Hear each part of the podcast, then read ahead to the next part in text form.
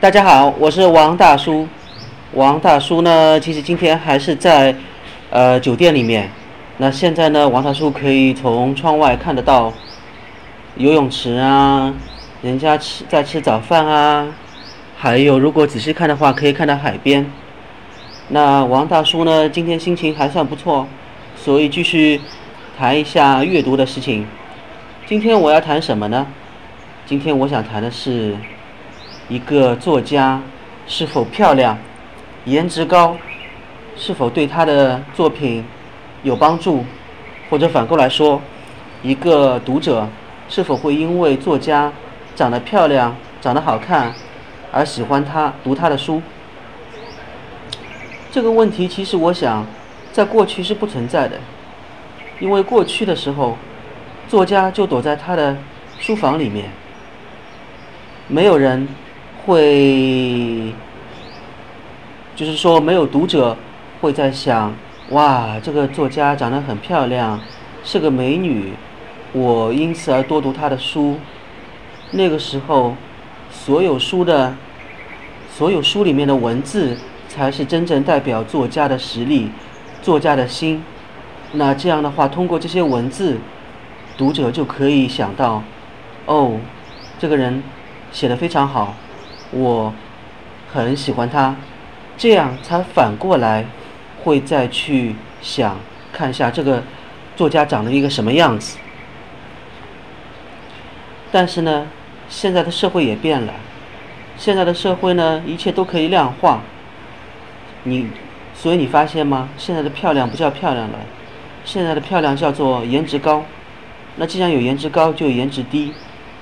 所以呢，如果颜值高，就可以进行排名，如果有了排名，就可以产生啊产生价值，这样的话一本书也可以卖得好一点。那如果是颜值高的一个作家，他可以把自己的照片发在一本书的分二或者是分三那个页面上，然后呢，大家就在看他的照片的时候就觉得，哎呦，这是个美女，这是个帅哥。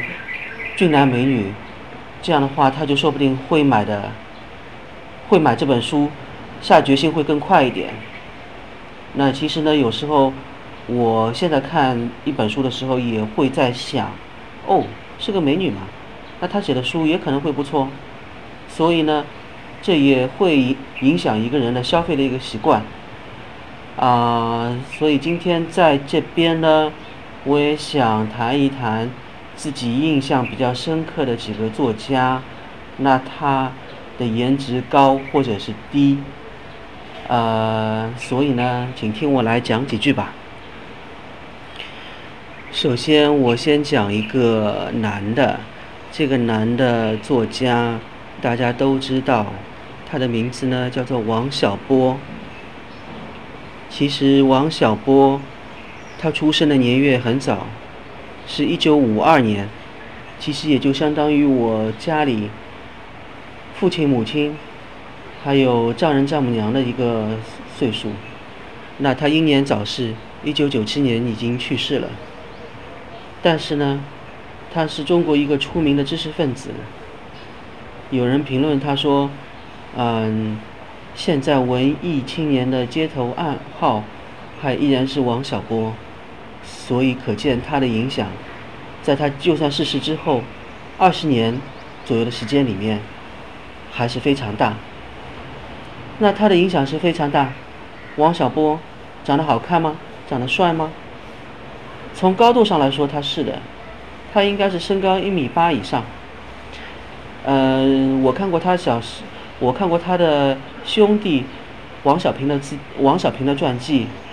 那本书叫做《我的名》，呃，我的兄弟王小波，然后它里面提到，王小波小时候呢，主要是吃的钙片比较多，所以呢是长得高了一点，但是长得高并不代表他帅，他真的不是很帅。然后呢，记得很多人都回忆，他说他喜欢穿着一双拖鞋走来走去，但是呢，是王小波这样的一个人，会写得出他的爱情。爱情小说集给他喜欢的李银河那本书，如果名字没记错的话，就是《爱你就像爱生命》。那你也知道，王小波的老婆其实李银河也并不好看。嗯，他俩在一起，也可以说是天生一对吧。李银河那个时候呢，是读到了他的王小波的那本小说《绿毛海龟》，那时候还是手抄本，就喜欢上了他。但是呢，没想到王小波见到见到王小波的时候，就发现他太丑了。所以呢，那个时候李银河还没真正的想跟他在一起。但是王小波展开了他的爱情攻势，写了很多的文章，寄给李银河。那个时候李银河还是在呃人民日报社吧。然后呢，王小波其实是个工人，两个人的社会差距还是蛮大的，所以最终能走在一起也是件不容易的事情。那一个不是俊男，一个不是美女，两个人是真心的相爱，直到最后的那一天。这我觉得还是非常不错的一个故事。好，这个就是王小波。第二个人，我想说的是一个大家也非常熟悉的人的名字，叫做龙应台。龙应台呢是一个台湾作家，呃，非常知名了。我很久以前也看过他的几本书，比如说，嗯。野火鸡啊，然后目送啊，还有孩子你慢慢走，就龙应台写给他的儿子那个安德烈的。那龙应台呢，看他的文字是非常的犀利，非常的犀利呢，就代表他的文笔比较好。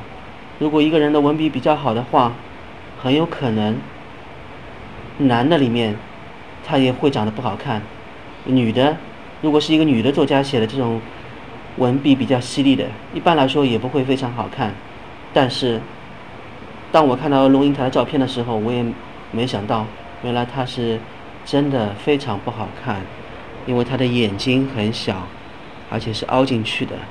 但是，这并不能代表什么，因为一个人的写作，我个人认为还是通过他的文字的，他的。长得好看不好看并不重要，当他用心的把每一个字都写下来，通过字来通过文字来表达他内心的时候，他真的是已经可以怎么说呢？就是说他已经是很认真、和用心的来表达他自己了。那龙应台的文字里面已经完完全全的。将他的真实的一面写出来了，所以，我刚才说他不好看，但是他的书是非常好看的。这就是龙应台。那第三个人呢？我要说的是一个好看的人，他其实也是个台湾人。那我也是真的是看了他的分二还是分三的照片，觉得他的年轻时候非常好看。所以才借阅了他的书。那他的名字叫什么呢？叫林文月。当初我借的他的那本书的名字呢，也叫中文系。呃，所以呢，你可想而知，他当初是去念中文系的。如果再多说一点的话，其实就是他当初真的不想念中文系，而是念台大的，呃，台大的那个英文系。但是呢，后来他真的是报考的时候阴差阳错的进了中文系，那他也非常喜欢，他就真的钻在古代诗词里面去了，而且他的老师叫做台静龙，也是非常知名的一个学者。那林文月呢，长得非常好看，文笔也非常好，他真的能够啊翻译很多的他喜欢的。喜欢的书，比如说他日文比较好，他就翻译过，呃，那本叫什么来着？日本非常知名的那本书，嗯，然后呢，他还写过中文系呀，还写过类似的其他的一些文章，那散文啦。所以呢，我觉得林文月，那他是一个非常。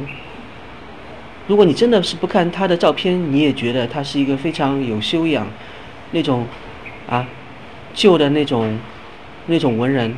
那如果你真的是看了他的照片，你还会在他的心里加上一百分，你就会觉得他已经两百分了。那他真的是一个啊古典美人吧？所以这是我对他的一个评价。对不起，我一下子想不起他写的其他的一些书名了。但是你可以想得到，如果是他还是生活在现在这个。社会里面还是那么年轻的话，那他真的是会吸引很多啊，不能说是宅男啦，而是说喜欢那些读书的那个文艺青年啦。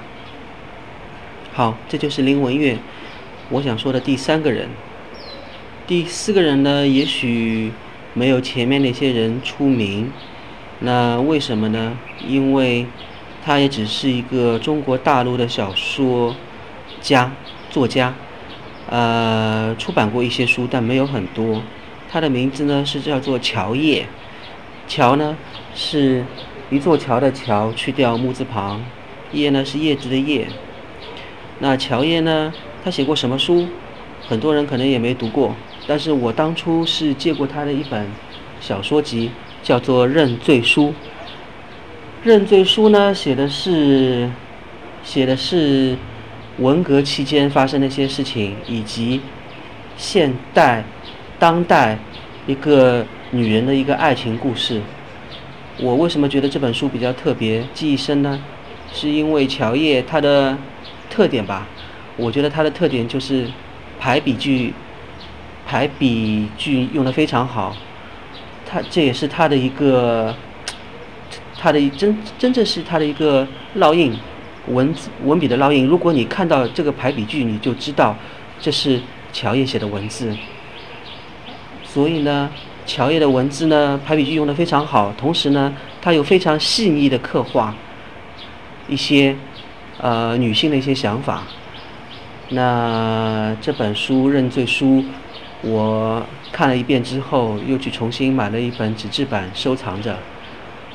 但是呢，当我发现乔叶，我也看了她的照片，我也发现其实她也是啊一个非常胖的一个女孩子。所以呢，如果你真的是看了她的照片，你再去想我是否要读她的书，你可能会觉得会在非常犹豫、非常纠结。但是你如果你真的是反过来，你先读她的文字，你就会完完全全的沉浸在里面。好，所以这个是第三个人，哦，对不起，是第四位作家乔叶。那除此以外呢？呃，顺便也说两个人吧，比如说是像一个叫做傅秀莹的，算是一个美女作家吧，她的文字也是非常的细腻，我很喜欢。还有一个呢，是一个八零后的一个新锐作家，他的名字呢叫做孙颖。